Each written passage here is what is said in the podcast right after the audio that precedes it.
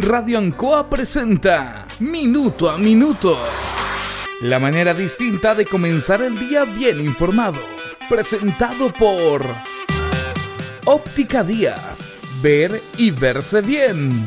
La Bellita del Baratini. Arauca Esquina Hierbas Buenas. El mejor precio y calidad.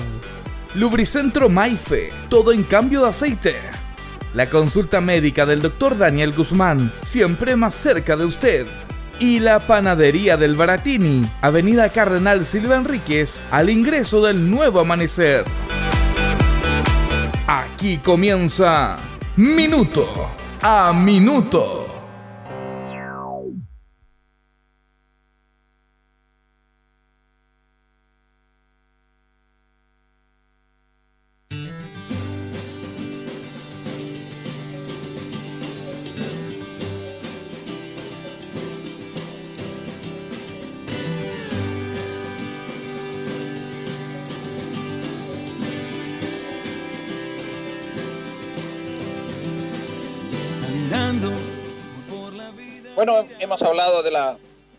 Memoria de algunos, de colocar actitudes, situaciones en base a su beneficio, criticando a otros por aspectos que no deben ser correctos cuando ellos también lo hacen.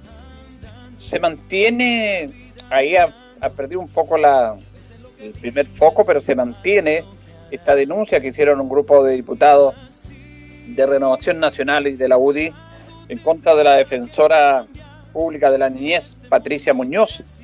Ella, eh, mejor dicho, la Defensoría de la Niñez, hizo una canción eh, a los niños hablando de buscar ideas, saltarse situaciones lógicas, aprender a soñar.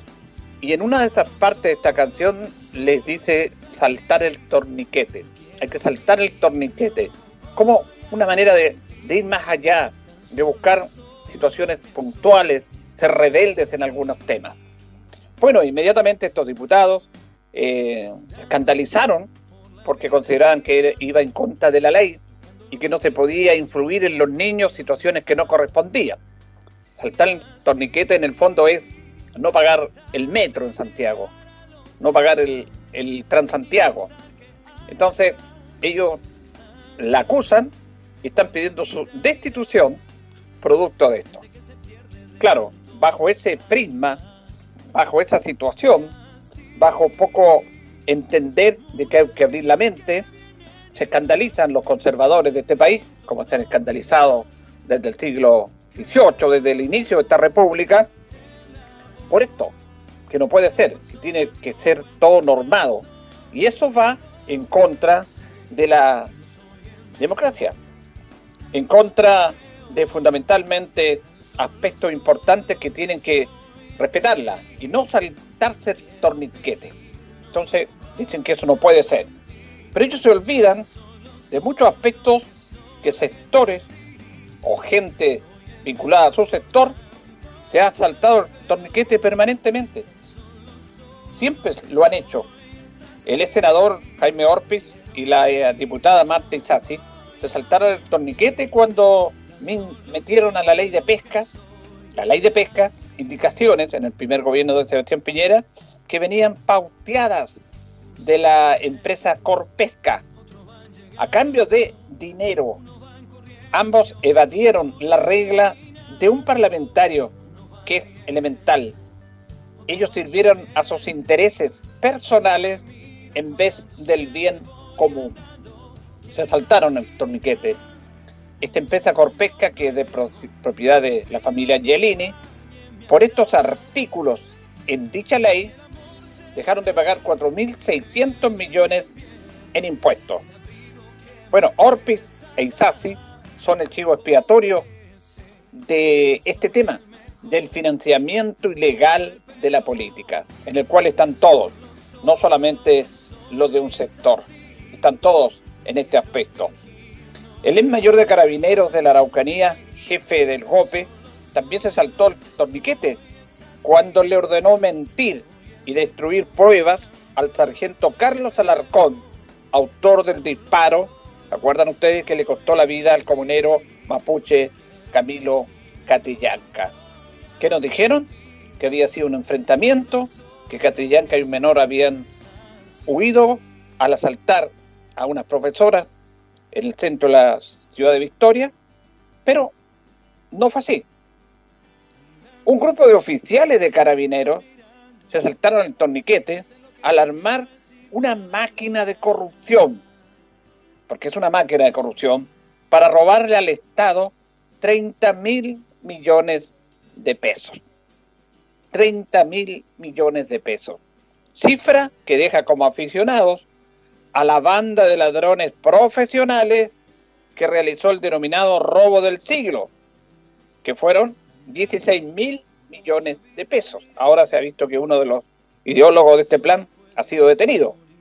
Pero esta banda de profesionales robó 16 mil millones de pesos y este grupo oficial de carabineros lo duplicó. Robó 30 mil. El presidente Piñera también se asaltó el torniquete cuando dejó de pagar por 30 años las contribuciones de su casa de veraneo en Caburga, con 20 hectáreas, con 1060 metros construidos, pagó 500 pesos de impuestos por décadas. Cuando se hizo público esto a través de los medios de comunicación que destaparon esta situación, recién ahí el Servicio de Impuestos Internos reevaluó esta propiedad. Pasó de valer 12 millones a 396 millones, que era el precio que correspondía.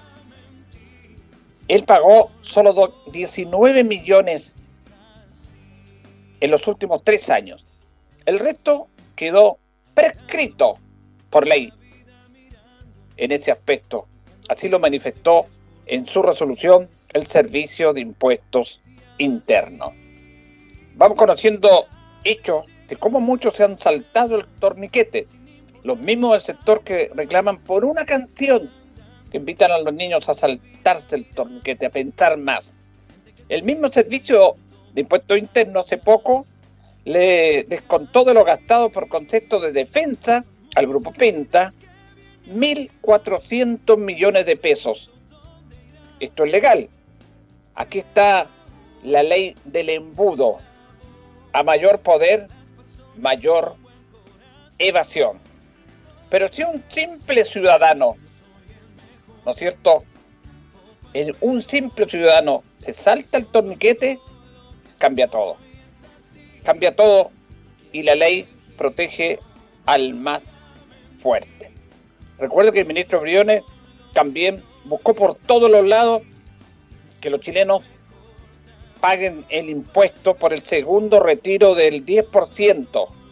Usted rico si gana 700 mil pesos hacia arriba.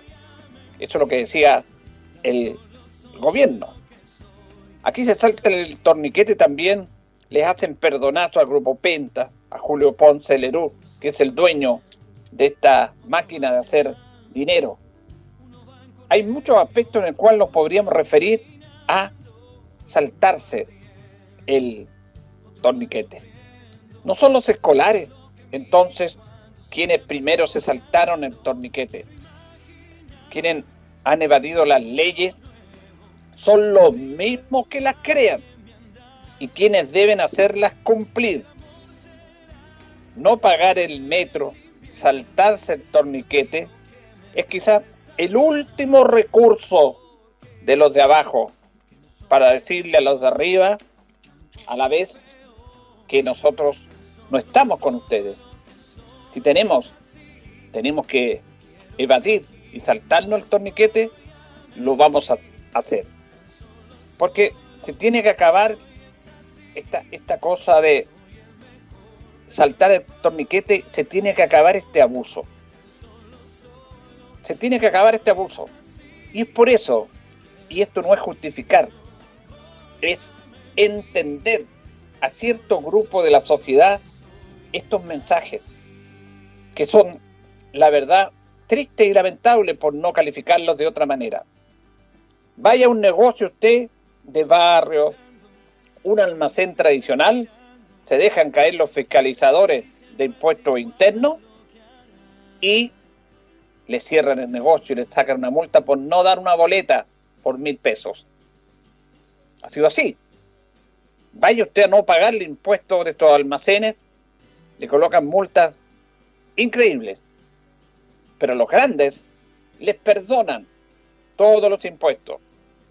Y de estos casos que yo lo he dado, son poquitos, son para hacer una muestra nada más. Es una muestra de cómo en este país se da esta denominada ley del embudo. Ancho para los que tienen más y más angosto para los que menos tienen. Por lo tanto, no son los escolares los que se saltan el torniquete y están evadiendo la ley. Son los mismos que tienen que hacer la ley. Como Longueira, como Marti Sassi, como Jaime Orpiz, como todos estos parlamentarios, que son defendidos inclusive por gente, hacia ellos los defienden igual. El senador Larraín estaba declarando a favor, él es senador, ahora ministro de Jaime Orpiz. Es un buen tipo, es una muy buena persona. A lo mejor sí, no tenemos por qué no creerle, pero en su labor para la cual fue elegido, él tenía que legislar en base a un bien común y no en base a la plata que le entregaba una empresa para que arreglara la ley de pesca en beneficio de esa empresa. Eso no corresponde y no tiene defensa alguna. Sin embargo, tiene defensa para los moralistas de este país. Pero para los que menos tienen, no. La ley implacable inmediatamente. ¿Cuánta plata roban? Roban porque es así, estas empresas sanitarias del agua, ¿cuánto le cobran a usted por alcantarillado? Le cobran más plata por alcantarillado que por el consumo. En un invento perfecto, económico, aritmético de estos personajes que contratan ingenieros matemáticos para ganar más plata, para robarle a la gente, pero para que sea legal pero ellos fiscalizan, porque hay muchas personas, hay muchas personas que le roban agua a estas empresas, que dan vuelta a los medidores y que no pagan. Pero lo hacen porque ellos son los primeros en robar. Pero es legal. Para ellos es legal. Cobrar más plata en mantención de alcantarillado que en el consumo es un robo, pero es legal. Está tipificado en la ley. ¿Quién hace las leyes en este país? ¿Quién las refrenda en este país? Por lo tanto, cuando se viene todo este tema y cuando muchos se escandalizan, como todos nos escandalizamos y nos ponemos tristes al ver después del estallido social que se quemaron supermercados, que se quemaron estaciones de metro, que se quemaron locomoción colectiva, empresas, que se arrebataron monumentos en el suelo, ¿eso tiene una justificación? No, pero sí tiene una explicación, porque todo tiene una explicación. Ese es el tema. Ese es el tema fundamental que se tiene que entender. Porque reitero lo que he dicho otras veces, nadie destruye lo que a uno le pertenece. Y si hubo destrucción es porque la sociedad consideró que no le pertenecía esos temas y se cansó en este aspecto. Como se dice, ni siquiera los que saltan el torniquete están en esta instancia. Lo dice incluso nuestro escudo nacional, por la razón o la fuerza. No han razonado el mundo conservador que ha ganado millones de destajo no les basta ganar con su productividad, con su negocio, con su inteligencia, con su trabajo, porque ellos son empresarios y tienen que asumir el riesgo y ganan. Defraudan, evaden impuestos, se coluden y siguen así. Pagan sueldos miserables, explotan a la gente y cuando saltan el torniquete se escandalizan, cuando ellos lo han saltado ya hace rato. Por eso, sin justificar, pero entendiendo, este grupo se saltó el torniquete aludiendo al escudo nacional. ¿Cómo no hubo, por la razón para tener una mejor sociedad, lo tuvieron que hacer por la fuerza, haciendo toda esta destrucción. Y es por eso que tenemos y vamos a tener una nueva constitución.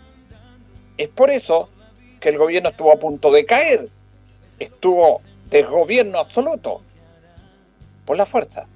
No es lo ideal. Pero yo leí una columna muy interesante en el cual hacían alusión a esta, hacían alusión al escudo nacional. Si no entendían por la razón de evitar abusos, saltarse con torniquetes, evadir impuestos, seguir teniendo privilegios, si no entendían y no escuchaban a la gente, tuvieron que escucharlo por la fuerza. Y lo dice, y no lo digo yo, lo dice el escudo nacional, por la razón o la fuerza. Señoras y señores, estos comienzos con valor agregado de minuto a minuto en la radio en son presentados por Óptica Díaz, que es ver y verse bien. Óptica Díaz es ver y verse bien. Usted ya nos conoce, somos calidad, distinción, elegancia y responsabilidad. Atendido por un profesional con más de 20 años de experiencia en el rubro, convenios con empresas e instituciones. Marcamos la diferencia. Óptica Díaz es ver y verse bien. Muy buenos días. Son las 8 de la mañana con 17 minutos. Hacemos minuto a minuto en la radio Ancoa junto a don Carlos Agurto en esta edición de día martes ya, martes 29 de diciembre. Este año trae más días, trae 366, no es 365. Y fíjese que hoy día saludamos a los David, que están de onomástico. Tenemos en este momento en la ciudad de Linares 14 grados. Vamos a tener una máxima de 30 en la ciudad de Linares. Dice que un día como hoy del año 1841, 29 de diciembre, se concede a don Claudio Gay los derechos prerrogativas de ciudadano chileno por sus importantes servicios en este aspecto al país. Se autoriza al gobierno para que costee la publicación de sus obras sobre historia y geografía. Y cuando las publique se les dé un nuevo premio pecuniario bueno, Claudio Gay fue un francés. La verdad que hizo todo lo que tiene que ver con las ciencias naturales, recorrió todo Chile, se le contrató al gobierno chileno y hizo publicaciones realmente notables. Un día como hoy del año 1874 se aprueba el plano de Viña del Mar, llamado hoy Ciudad Jardín. Su propietario, don José Francisco Vergara, cedió los espacios necesarios para la regularización de las calles y establecimientos de plaza en conformidad a este plano. Bueno, él, por eso se denomina la Quinta Vergara, a don José Francisco Vergara, que fue el propietario y prácticamente la persona que tenía las tierras. Como Linares, Estela Vázquez, ¿se acuerda? Que regaló estas hectáreas para que se formara la, ciudad de Linares. Bueno, en Viña es don José Francisco Vergara. En el año 1890, el historiador don Diego Barros Arana es agraciado por el Congreso con un premio por sus importantes obras. También, en el año 1894, se dicta una ley que concede pasaje libre por los ferrocarriles del Estado a los senadores y diputados. Mire, en ese tiempo también los diputados y senadores tenían sus atribuciones. Viajaban gratis en tren. En el año 1945 se funda el Grupo 10 de la Fuerza Aérea de Chile, de guarnición en el aeropuerto de Los Cerrillos. Interesante eso también. Y fíjense que en el año 1945, un día como hoy, surge por primera vez el petróleo en el pozo número uno de Springel, hoy manantiales, en Tierra del Fuego. La era del petróleo oro negro abrió de par en par las puertas a una nueva riqueza para el país. La producción anual de petróleo crudo desde el año 50, que fue de 100.200 metros cúbicos, alcanzó en el año 58 a 885.000 metros cúbicos a los numerosos yacimientos descubiertos en la isla de Tierra del Fuego, se han agregado los recientemente descubiertos en la parte continental de la provincia de Magallanes, al norte del estrecho. Durante unos 15 años se han terminado no menos de 570 pozos, con un total de 1.250.000 metros perforados. Esto pasó un día como hoy. Vamos a la pausa, don Carlos, y ya retornamos Estamos en Minuto a Minuto en Radio Ancoa. Radio Ancoa. la mejor manera de comenzar el día informado. La consulta médica del doctor Daniel Guzmán siempre más cerca de usted. Se atiende por FONASA, ISAPRE, DIPRECA, CAPREDENA y particular. Se hace lavados de oídos. El doctor Daniel Guzmán lo espera en Kutmoller 333 frente a la plaza. Lubricentro Maife, todo en cambio de aceite. Le dejamos su vehículo como nuevo. Personal calificado, una atención cercana, convenios con empresas e instituciones. Maife, el lubricentro de Linares, ubicado en Esperanza 633, entre Lautaro y Yumbel. La panadería del Baratini, el mejor pan, tortas, pasteles, brazos de reina de nuestra propia elaboración. Abarrotes, cecinas, frutas y verduras. El mejor precio y la mejor calidad. Lo esperamos en Avenida Cardenal Silva Enríquez, al ingreso del nuevo amanecer. Estamos a su servicio. Óptica Díaz es ver y verse bien. Usted ya nos conoce, somos calidad, distinción, elegancia y responsabilidad. Atendido por un profesional con más de 20 años de experiencia en el rubro, convenios con empresas e instituciones. Marcamos la diferencia. Óptica Díaz es ver y verse bien.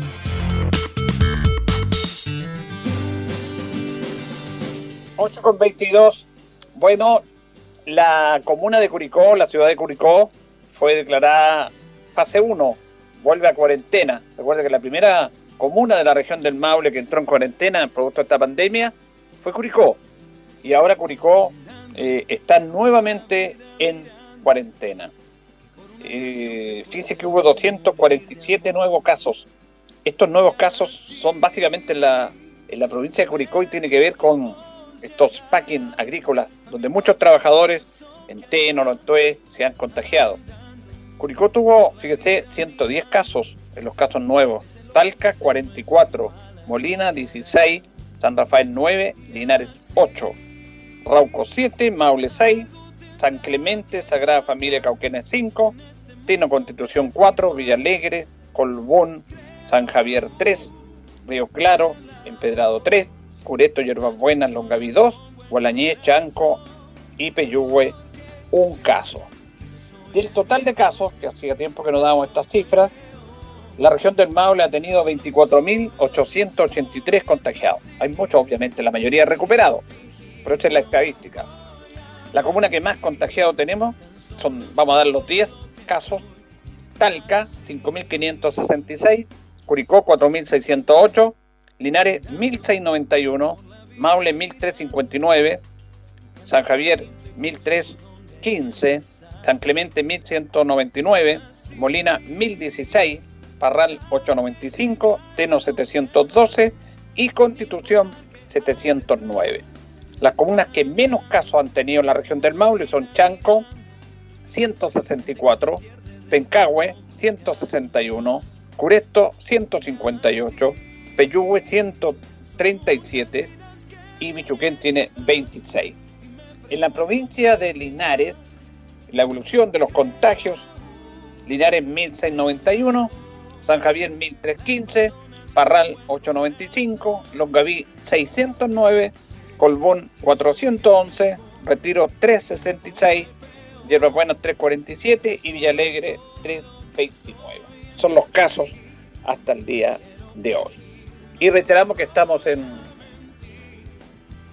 en fase 3 Linares de mucho tiempo y también que hay toque queda hasta las 22 horas. Vamos a compartir una actividad que hubo ayer en la Plaza de Armas, en donde Renovación Nacional presentó a su candidata mujer, Patricia Labra, para la constituyente. Recuerde usted que hay elecciones de constituyente y estas personas tienen que estar inscritos el 11 de enero se van a elegir cuatro constituyentes acá en nuestra zona, en el distrito.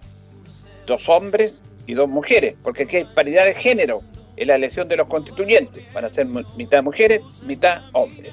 Bueno, ayer se presentó ahí, tuvo prácticamente toda la directiva, Relación Nacional, Regional, el senador Juan Castro también, consejeros regionales, el alcalde de Retiro y el alcalde de Linares, Mario Mesa. Escuchemos al alcalde Mario Mesa, que se refiere a la postulación como candidata constituyente de Patricia Labra.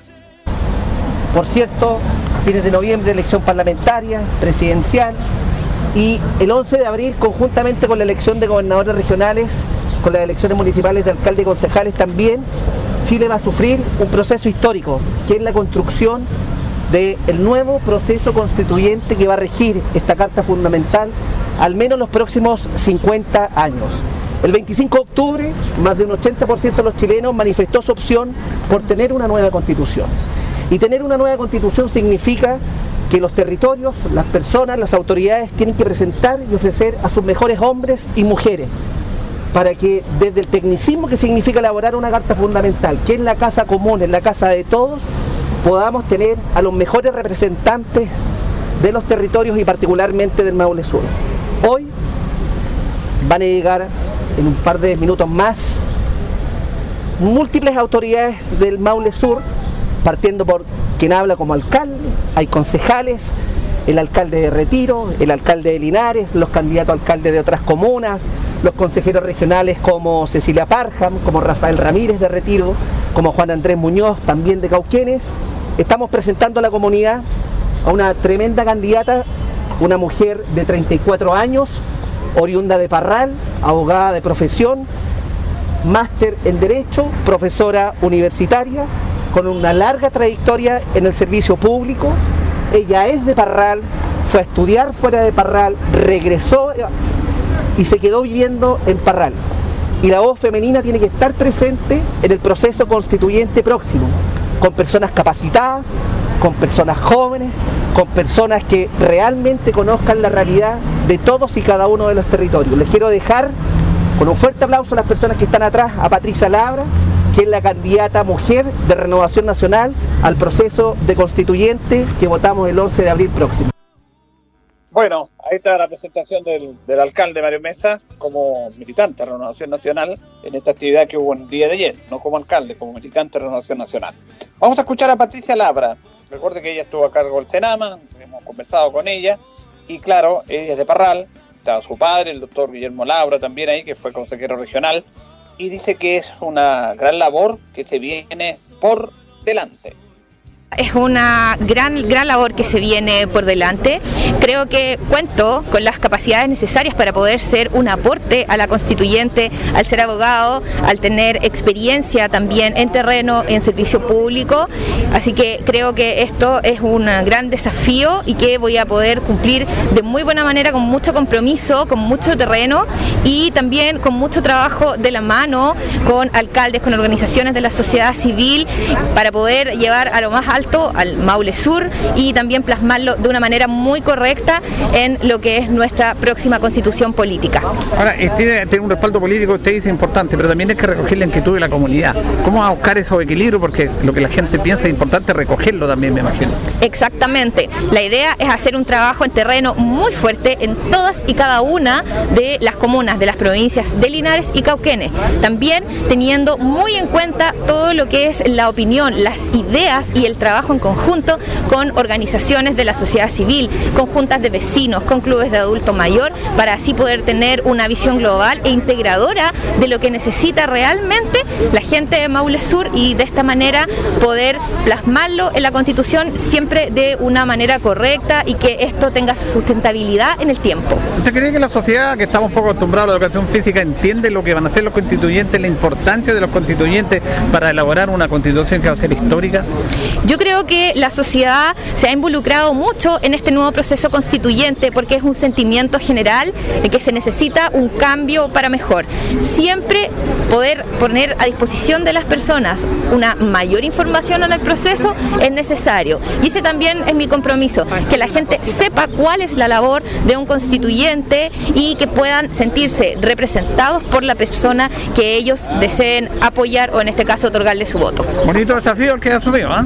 Sí, es un muy lindo desafío, me tiene muy entusiasmada, con mucho ánimo, con las pilas puestas y la idea es dar todo el mejor esfuerzo trabajando en conjunto de aquí al 11 de abril. Ahí estaba entonces Patricia Labra, que fue presentada oficialmente ayer como candidata constituyente por Renovación Nacional.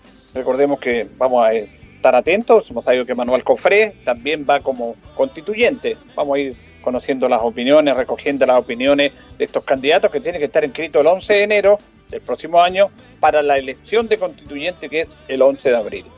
Bueno, escuchamos, estaba presente también el concejal Jorge Cuevas Rosell, militante de Renovación Nacional, que habla sobre su apoyo a Patricia Labra con Patricia Labra, una mujer, eh, abogada, profesora, yo creo que tiene perfectamente el, ¿no el perfil para lo que uno quiere. Eh, ¿Quiénes son los que tienen que ir a hacer la constituyente? Son profesionales, gente capaz, gente con experiencia, experiencia tanto en la parte política como en la parte académica, y ella cuadra en eso, y por eso estamos apoyándola.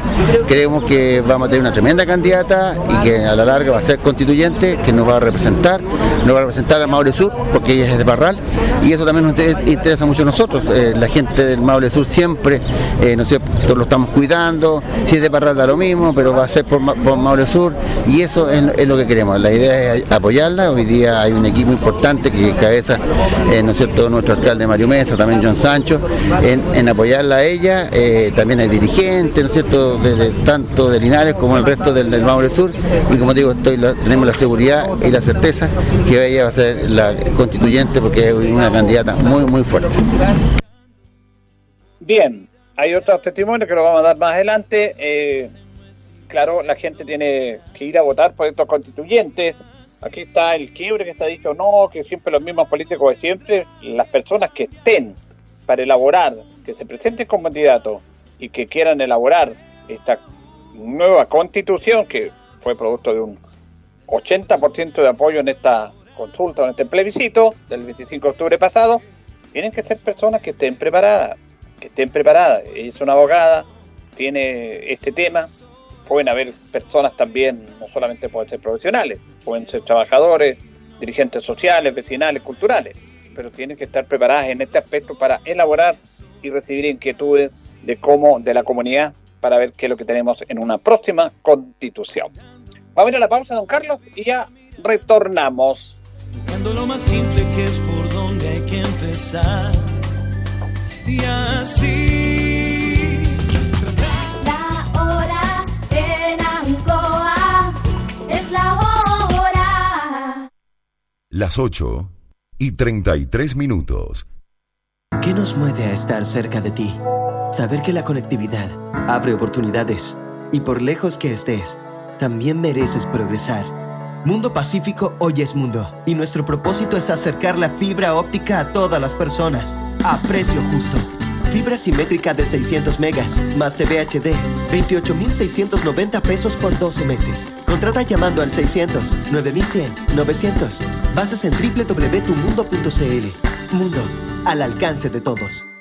Debido al éxito de la primera etapa, Parque del Sol de Inmobiliaria Independencia sigue creciendo en Linares, ahora con más modelos y subsidios disponibles para que seas vecino de este gran proyecto. Conoce todo lo que te ofrece Parque del Sol, áreas verdes, obra de conectividad y la construcción de espacio Parque del Sol, un lugar único destinado al esparcimiento, representaciones artísticas, práctica de deportes y mucho más. Que nada detenga tu sueño de ser propietario. Ven a nuestra sala de venta ubicada en Manuel Rodríguez 450 y empieza desde hoy mismo a vivir tu independencia.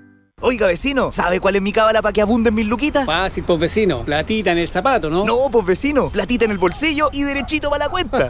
Así es, vecino. Ven a Superbodega Cuenta y disfrutemos este fin de año con precios baratos como cortes de asado a solo 4,190 pesos el kilo. Helado de piña 2,5 litros panda a solo 2,690 pesos. Recuerda usar tu mascarilla y agendar tu visita en novedadesacuenta.cl. Superbodega Cuenta. Precios baratos siempre. Precios válidos del 26 al 31 de diciembre del 2020, ambas fechas inclusive.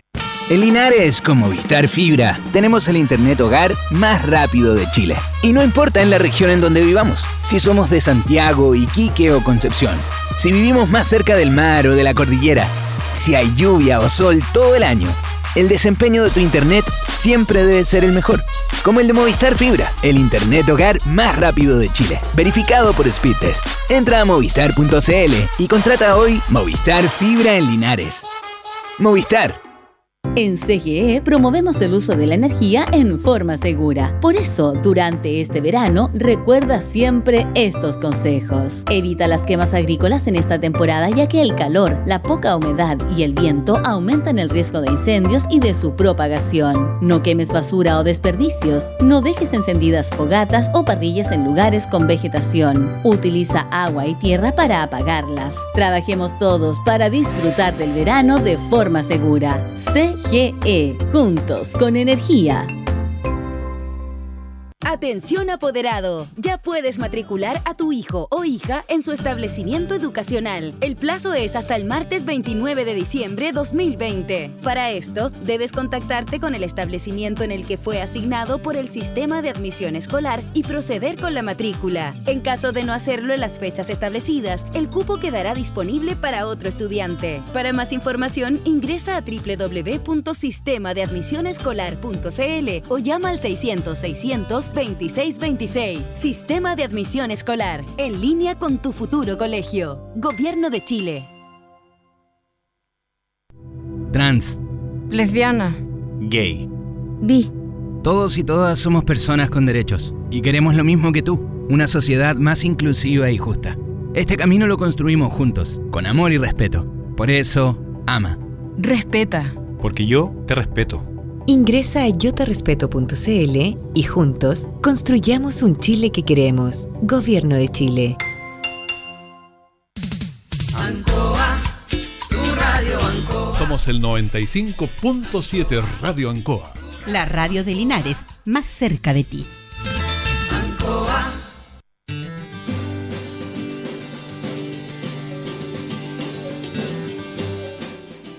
Nos separan 23 minutos de las 9 de la mañana. Hacemos minuto a minuto en Radio Ancoa. Nos están escribiendo acá por el tema de la Linares fase 2. No, no es nada claro, reiteramos. Curicó va a pasar a fase 1. Yo tengo alguna información por ahí que la próxima semana Talca estaría pasando a fase 1, pero Linares no hasta el momento de este tema. Pero vamos a establecer un contacto con el diputado de la República, Jaime Naranjo Ortiz, que le agradecemos este contacto con los auditores de Minuto a Minuto en Radio Ancoa en esta mañana de martes. ¿Cómo está, diputado? Buenos días. Muy buenos días, Julio. Un gusto saludarlo a usted como también a toda la gente que nos está escuchando a través de Radio Ancoa. ¿Cómo está el tema parlamentario a final de año? ¿Tiene sesión igual o relajan un poco el tema? ¿Cómo, cómo se está manejando eso en la agenda legislativa?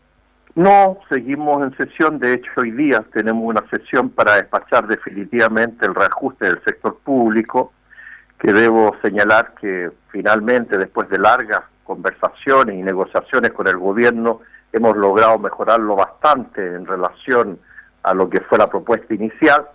Eh, si bien es cierto, el, el reajuste propiamente tal es bastante menor, pero por lo menos logramos reponer una serie de bonos y beneficios adquiridos que tenían durante largo tiempo los funcionarios públicos que tienen que ver con términos de conflicto, un bono por vacaciones y otros por educación. Y lo más relevante, tal vez, Julio, es que conseguimos 200 mil pesos para los funcionarios del área de la salud, un bono especial por, su aporte y por su contribución en la primera línea de salud a, a raíz de esta pandemia. Así que en ese aspecto podemos, por lo menos yo, estar muy satisfecho porque era una larga, larga aspiración, deseo de, de, los funcionarios del área de la salud eh, recibir a, alguna recompensación económica, cosa que finalmente lo hemos alcanzado. Así que desde ese punto de vista contento, pero como le digo, hoy día tenemos sesión para abordar justamente esta materia. Ahora, sí me parece muy interesante el reconocimiento al mundo público, sobre todo el de la salud. ¿Y, y qué proceso hay? ¿Cuándo estaría listo? Porque ahí tendría que volver al Senado. Eh, no, eh, yo, no, yo creo que nosotros lo vamos a aprobar en los mismos términos que lo aprobó el Senado. Como esto tiene efecto retroactivo, Julio, no es problema que se apruebe eh, más tarde, porque ya a los funcionarios públicos se les pagó su sueldo, de tal manera que en el, en el mes de enero deberán venir todas estas regalías y beneficios considerados en el reajuste público y el bono del, del agente del área de salud yo creo que se va a pagar antes tal vez. Sí, ahora yo voy a apelar a su honestidad como, como político y todo, porque yo he hecho estos comentarios, que está bien que todos estos trabajadores tengan estos beneficios que se lo han ganado, pero los trabajadores públicos en este país son privilegiados. Y en esta pandemia, si esto el mundo de la salud, no recibieron problemas, tuvieron su sueldo y todo. Y hay un tema que a mí me, me, me provoca algo especial, eh, diputado. este tema, y es así, que muchos, sobre todo el mundo gremial, se hacen estas paralizaciones a fin de año y terminan con un bono de término de conflicto que no debería dárselo a los funcionarios públicos, porque el bono de término de conflicto para cuando los trabajadores que estén sindicalizados, que pierdan su poder adquisitivo, porque cuando están en huelga de cualquier empresa no reciben el sueldo. Sin embargo, los trabajadores públicos siguen recibiendo el sueldo, no están atendiendo y después terminan con un bono de término de conflicto que no corresponde. Hay un tema ahí que debería mejorarse en eso, pienso yo, diputado.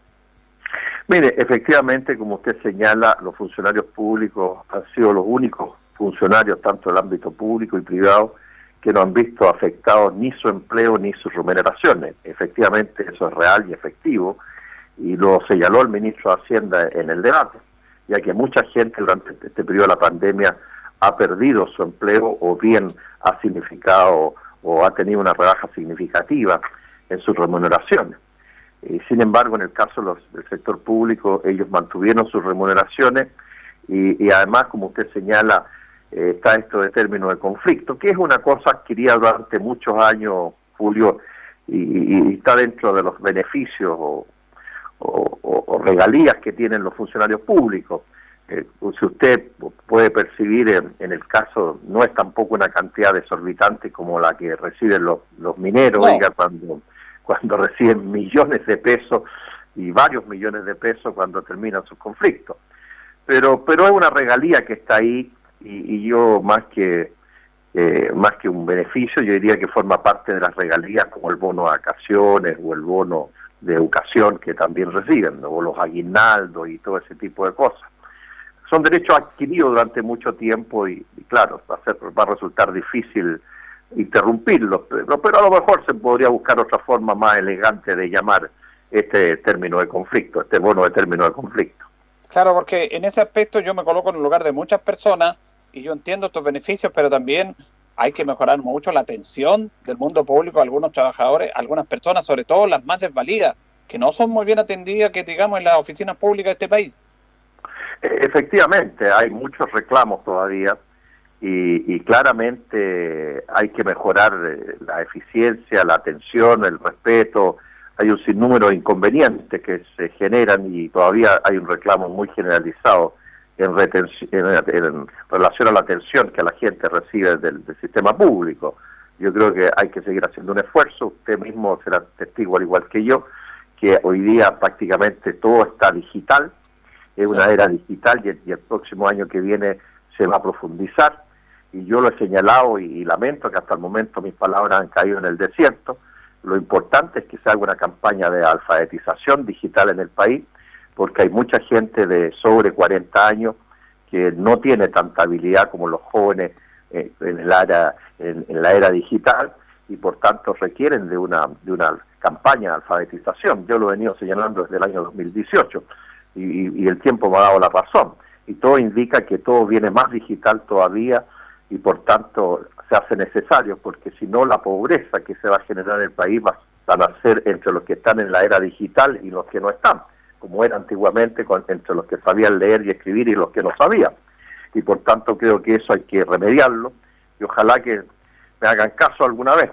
Pero yo lo vengo señalando desde el año 2018 eh, que esto de la brecha digital y, y, los servicios públicos cada día más entran en la era digital y van a seguir profundizando aquello. Entonces la cercanía va a estar dada no por la, la, la labor presencial, sino cómo ese servicio digital es expedito, rápido, simple, sencillo, para que la gente pueda acceder a él sin ninguna dificultad. Sí, Pero un desafío eso- que tenemos por delante. Claro, yo le encuentro toda la razón y, y, y ratifican lo que yo le estoy diciendo, porque este tema es exactamente lo mismo que la atención, porque dicen, háganlo por internet. Y hay mucha Mm. gente que no tiene internet en los sectores de los campos y hay otras personas que no se manejan. Entonces el funcionario público dice, no, háganlo por internet nomás. Pero ellos deberían preocuparse, yo digo, las gobernaciones, los municipios, básicamente en capacitar y apoyar a la gente en lo que bien dice usted, la alfabetización digital.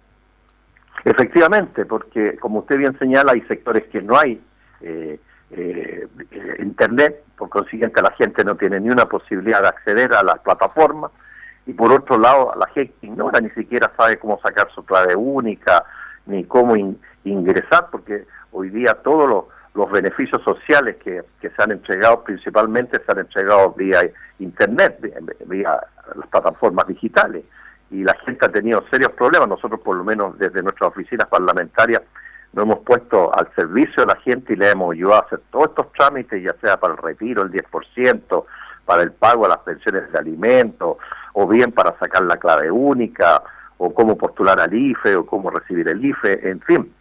Porque la gente, y yo lo, lo vengo sosteniendo, se calcula, eh, Julio, que fíjese que son alrededor de entre 4 y 5 millones de chilenos, cosa que no es menor, somos 17, 18 millones de habitantes, casi un tercio, que tienen serios problemas con, el acceso a, la, e, a, las plataformas digitales, no saben, eh, eh, se enredan, se confunden, no entienden, y por tanto creo que no cuesta nada, nada.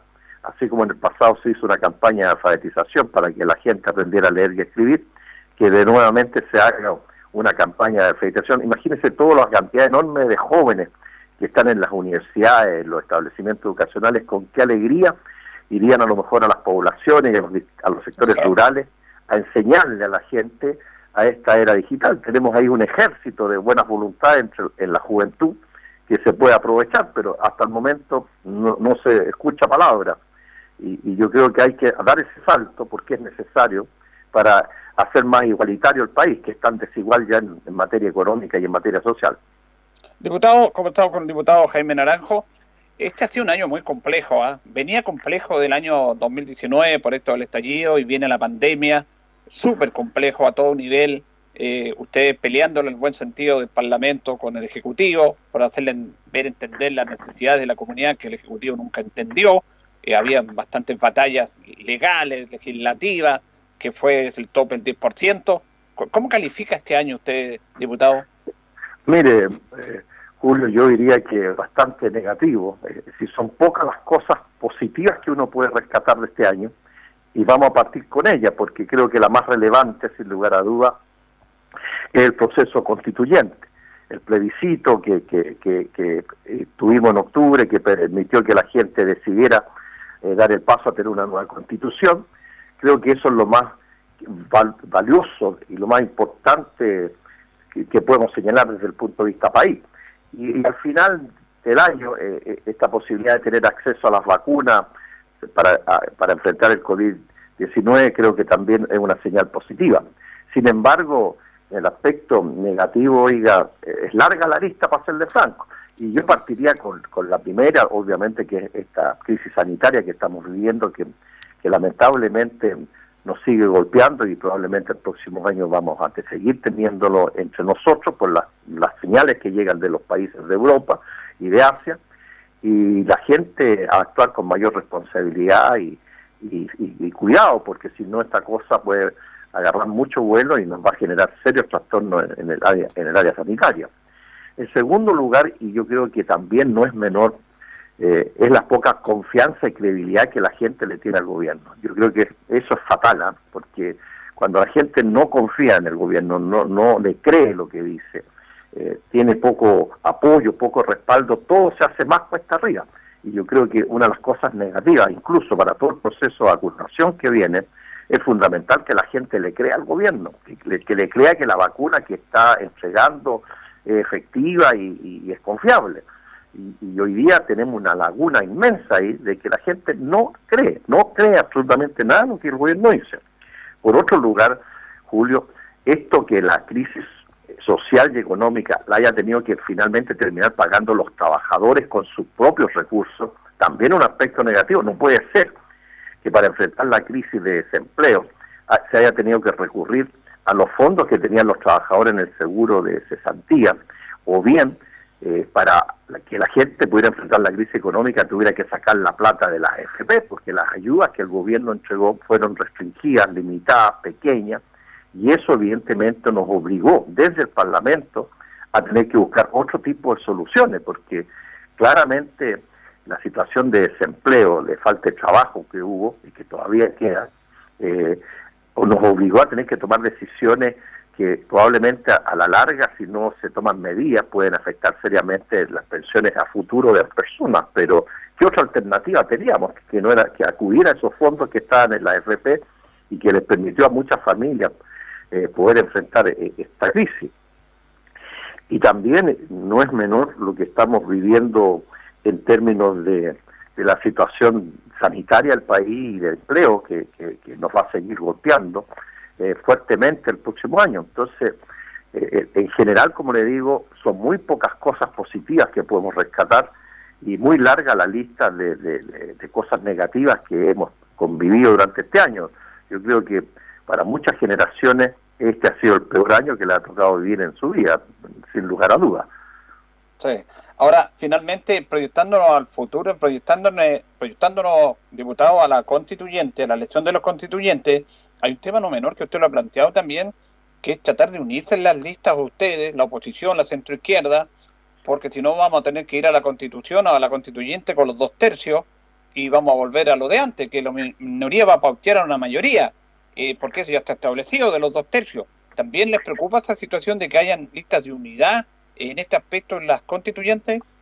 Efectivamente, yo desde el Parlamento he he encabezado y he convocado a más de 50 diputados a pedirles unidad, unidad y unidad a toda la oposición, porque si no lo hacemos, eh, eh, el acto de irresponsabilidad va a ser tremendo, Julio, porque al final la derecha, con un tercio de los votos, puede frenar todos los procesos constituyentes y lo que es peor, eh, podemos terminar con una constitución peor que la que tenemos. Y yo creo que lamentablemente algunos actores políticos no están entendiendo que estamos frente a un hecho histórico que va a marcar la vida durante 40 años en nuestra sociedad, a, a generaciones futuras, y sin embargo están preocupados de pequeñeces, de buscarse diferencias entre unos y otros, cuando aquí la tarea principal es redactar el día de mañana una buena constitución que efectivamente sea la casa de todos, que todos nos sintamos cómodos en, en el país que vivimos, que se respeten en general todos nuestros derechos al trabajo, a la salud, a la educación, a la vivienda, al respeto, a una vejez digna, en fin, es una larga lista. Y lamentablemente por pequeñeces, porque no puedo decir de otra manera, por buscarse diferencias que a veces ni siquiera existen, eh, estamos yendo en listas separadas y yo espero que la- en estos últimos días que quedan la gente y los dirigentes recapaciten y se den cuenta que el país cuando votó el 25 o 24 de octubre por una nueva constitución lo que hizo fue decir queremos unidad para realmente cambiar la constitución y yo espero que ese acto ocurra porque si no la irresponsabilidad en que cabrían algunos dirigentes dirigentes va a ser fatal oiga y las consecuencias peores Sí, lo vi en una actividad muy importante encabezado por usted en el, en el Parlamento y, y tiene razón, unidad, unidad y unidad. Si no, se va a dar la vuelta al pueblo en este aspecto de que tuvo una mayoritaria aprobación, pero al final una minería, un tercio va a dominar a los dos tercios y vamos a tener, como dice usted, a lo mejor una constitución peor de la que queremos cambiar. Y eso hay que darlo a conocer pronto ya. Así es, Julio, y, y yo por lo menos me lo estoy jugando por, y haciendo todos los esfuerzos, conversando con quien haya con- que, que conversar y sensibilizar para que vayamos en una sola lista, porque el, el día de mañana el pueblo no nos va a perdonar que lo hayamos llevado a una situación peor que la que estamos viviendo hoy en día. Y eso requiere mucha madurez política y responsabilidad política. Así que esperemos que, que estos últimos días que quedan del año iluminen a aquellos cabezas duras que no quieren entender este paso que es fundamental para, para alcanzar una constitución que nos que reitero nos interprete a todos, que todos nos sintamos cómodos con ella y no como ocurre hoy día que una inmensa mayoría de las chilenas y chilenos no se tienen no se sienten cómodos con el reglamento social que tenemos que es la constitución.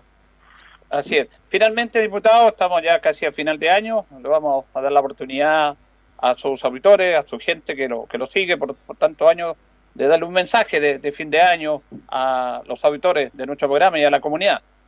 Muchas gracias, Julio, por, por, permitirme eh, hacer esto y, solamente decirle a las personas que hemos tenido un año tremendamente duro, difícil, que las familias no lo han pasado nada de bien es- este año y, invitarlos a- a tener mucha fe, mucha confianza de que el próximo año podamos salir adelante todos unidos, eh, luchando por construir un país mucho mejor, donde haya respeto a la dignidad de las personas y que la, gente tenga acceso a todos los derechos que se merece. Así que invitarlos a que estos momentos duros, amargos, tristes que nos ha tocado vivir durante este año eh, 2020, vamos a ser capaces de superarlos bajo la consigna de la unidad y de todos pensar en un Chile mejor para todos. Así que a tener mucha fe y mucha confianza y alegría en el Chile que viene el año 2021. Muy bien, muchas gracias, diputado, que esté bien. No, gracias a usted, Julio, un gusto saludarlo como siempre y un saludo muy cariñoso a toda la gente que nos ha escuchado. Hasta luego.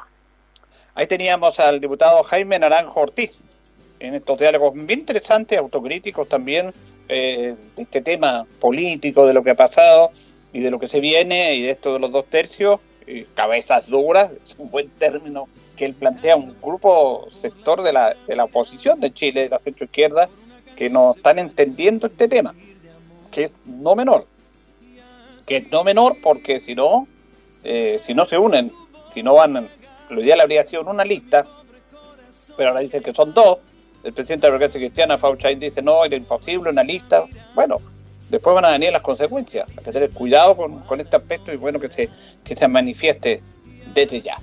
Nos vamos, miren noticias, Departamento de Prensa de Radio Ancoa con Raúl Espinosa, le agradecemos junto a don Carlos Agurto la coordinación, nos reencontraremos si Dios lo dispone mañana. Que pasen bien.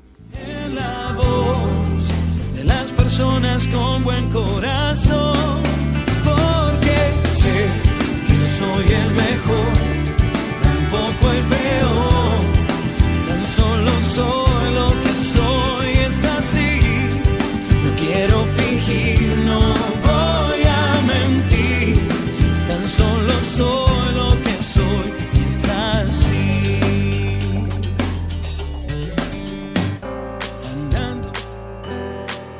Radio Ancoa presentó Minuto a Minuto. La manera distinta de comenzar el día bien informado. Presentado por Óptica Díaz. Ver y verse bien. La Bellita del Baratini. Arauca Esquina Hierbas Buenas. El mejor precio y calidad. Lubricentro Maife. Todo en cambio de aceite. La consulta médica del Dr. Daniel Guzmán. Siempre más cerca de usted y la Panadería del Baratini, Avenida Cardenal Silva Enríquez, al ingreso del nuevo amanecer. Esto fue Minuto a Minuto. Gracias por la atención dispensada.